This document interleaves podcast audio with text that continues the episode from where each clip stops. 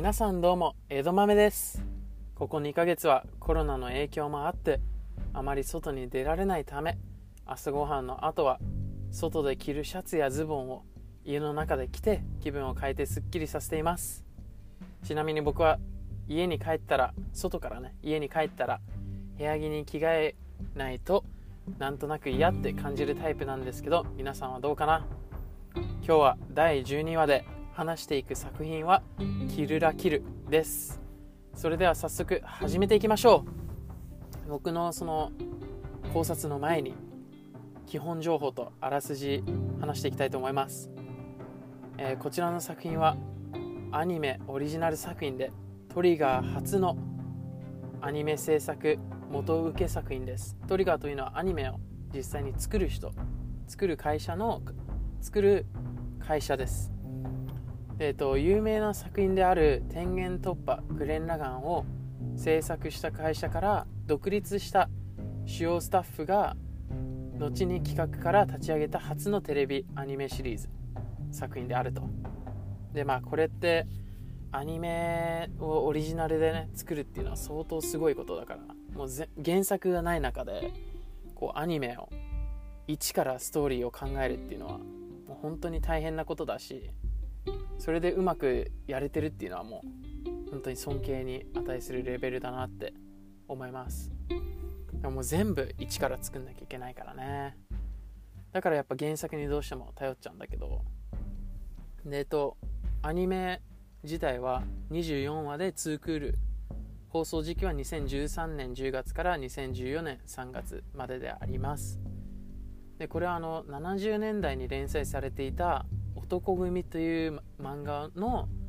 女性版の戦いを連想してライバル関係のヒロイン2人が制服を着て戦うっていうアイデアが生まれたらしい。でなんかインタビュー読んだ限りその男が主人公でこの話を作ってもリアリティが持てないと思ったらしいの。でキャッチコピーとして「切るか切られるか」っていうのがあってそのタイトルも「キルラキル」になって、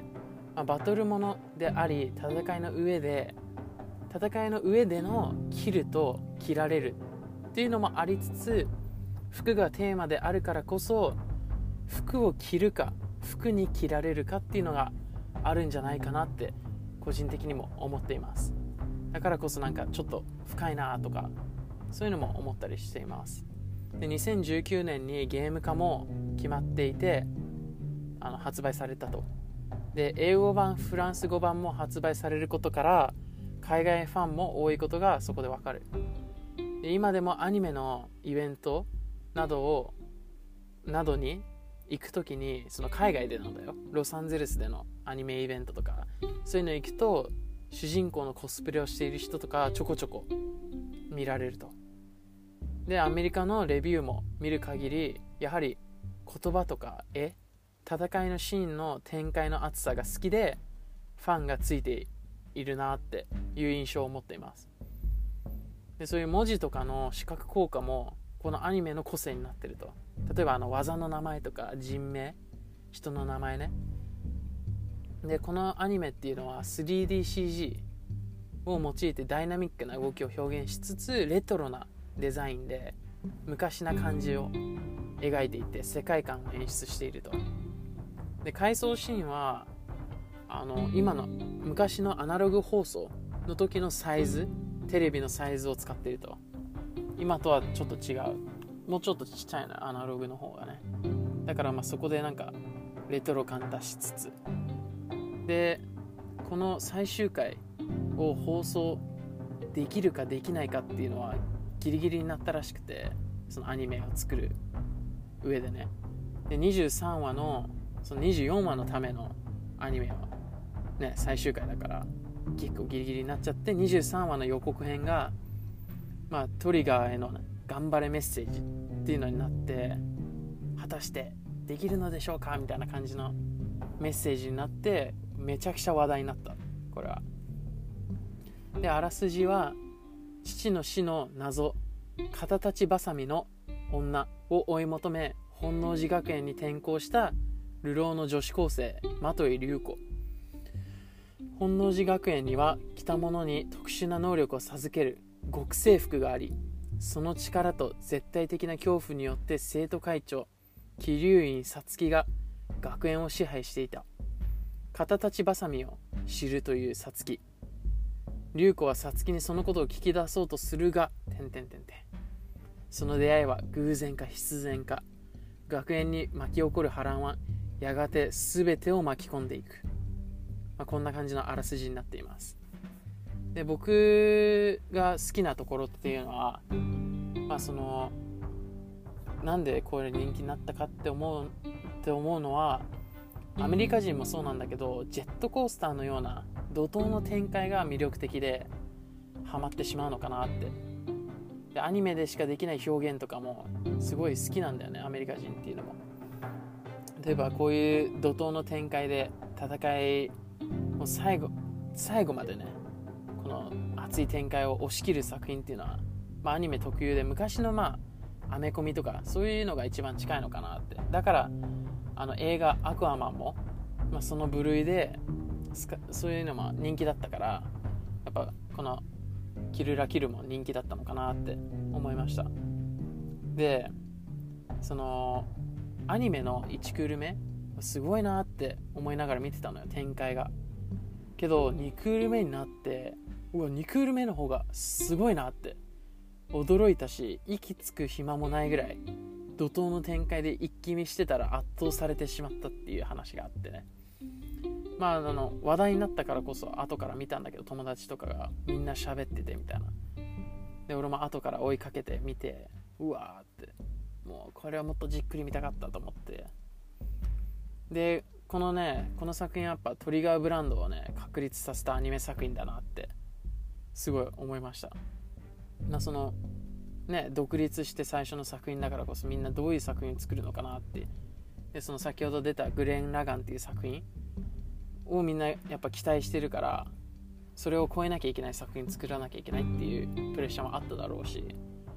このそのこのキルラキルでそのスタジオのスタイルっていうのもまあスタジオがどんなものになっていくのかっていうのを見せる場所だからみんな楽しみにしてたしこのキルラキルのおかげでトリガーブランドがもうみんなが知るアニメになったのかなって思いました。でこのレトロな雰囲気の世界観がすごいこのあとバトルものとして合ってる表現なのかなって思いました。でこれさっき出たねあのなんだっけあのことあの技の名前とか人名すごいかっこよくて真似したくなるのよ。だからすごい言いたくなっちゃうんだよね。さっき出た極征服とかさ桐生院さつき的井龍子とか他にもなんだろう結構好きな言葉とかいろいろあんだよね。そやっぱ文字見ないと噛んじゃうから読めないんだけどあの言えないんだけどね。けどそういう言葉真似したくなるから、まあ、みんなも好きになるのかなって思いました。本能寺学園とかね。かっこいいんだよね言ってる時。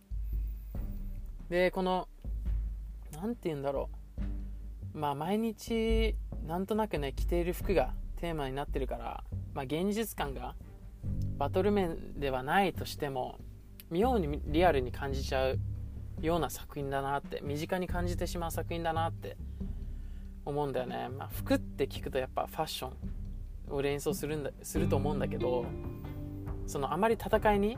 連想しづらいとは思うんだけど、まあ、人って自分があの思ったおしゃれな服を着ると自信がついたりとか気分が上がったりするじゃん。でまあ調子が良くななることってあると思うんだけどこのアニメではそこに注目して服にレベルをつけて例えばこの服着ると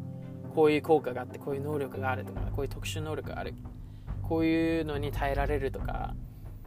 だから強くなれるみたいなそういう設定があるからそういうなんか連動性っていうのもあるからなんか妙に親近感が湧くのかなって思いました。でその服にもね意思があって誰に着られて戦うかも大事だしその主人公と服の服にも意思があるんだけどその主人公と服の妙な絆にね心揺さぶられることもあった。でこのアニメを見た後に服に対する思い入れとかね思いっていうのは少し変わったような気がする。なんか愛着湧くようにもなったしもともと好きなんだけど服とか。やっぱ自分の着てる服に、まあ、感謝っていうか何て言うんだろうね。愛着が湧いたよねとにかく。なんかなんかこう変わる作品なのかなって。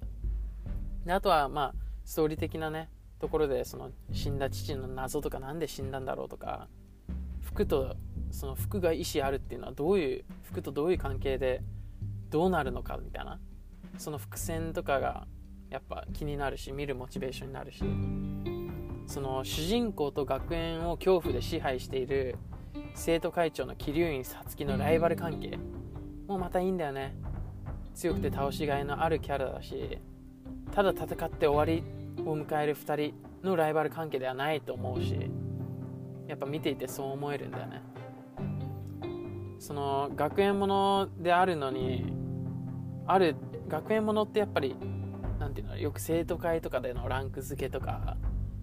結構序列とか作ると思うんだけどこれもももちろんあってそれが強さとか服のランクとかであってそれがね、まあ、もちろん今回も生徒会長とか生徒会が強いんだけど強いから生徒会とか強いからみんなとみんなの前で戦ってみたいな。そういうのがねやっぱオリジナリティあるなって感じました、まあ、そんなわけでぜひこの作品を見てみてください。最後まで聞いてくれてありがとうございます。どうだったかな？見てほしい。この熱い展開を、まあ、そうなったら江戸豆としては嬉しいです。もしこのポッドキャストで取り上げてほしい作品や感想質問などあればぜひインスタやツイッターにコメントください。リンクは番組概要欄にあります。それではまたね。バイバイ。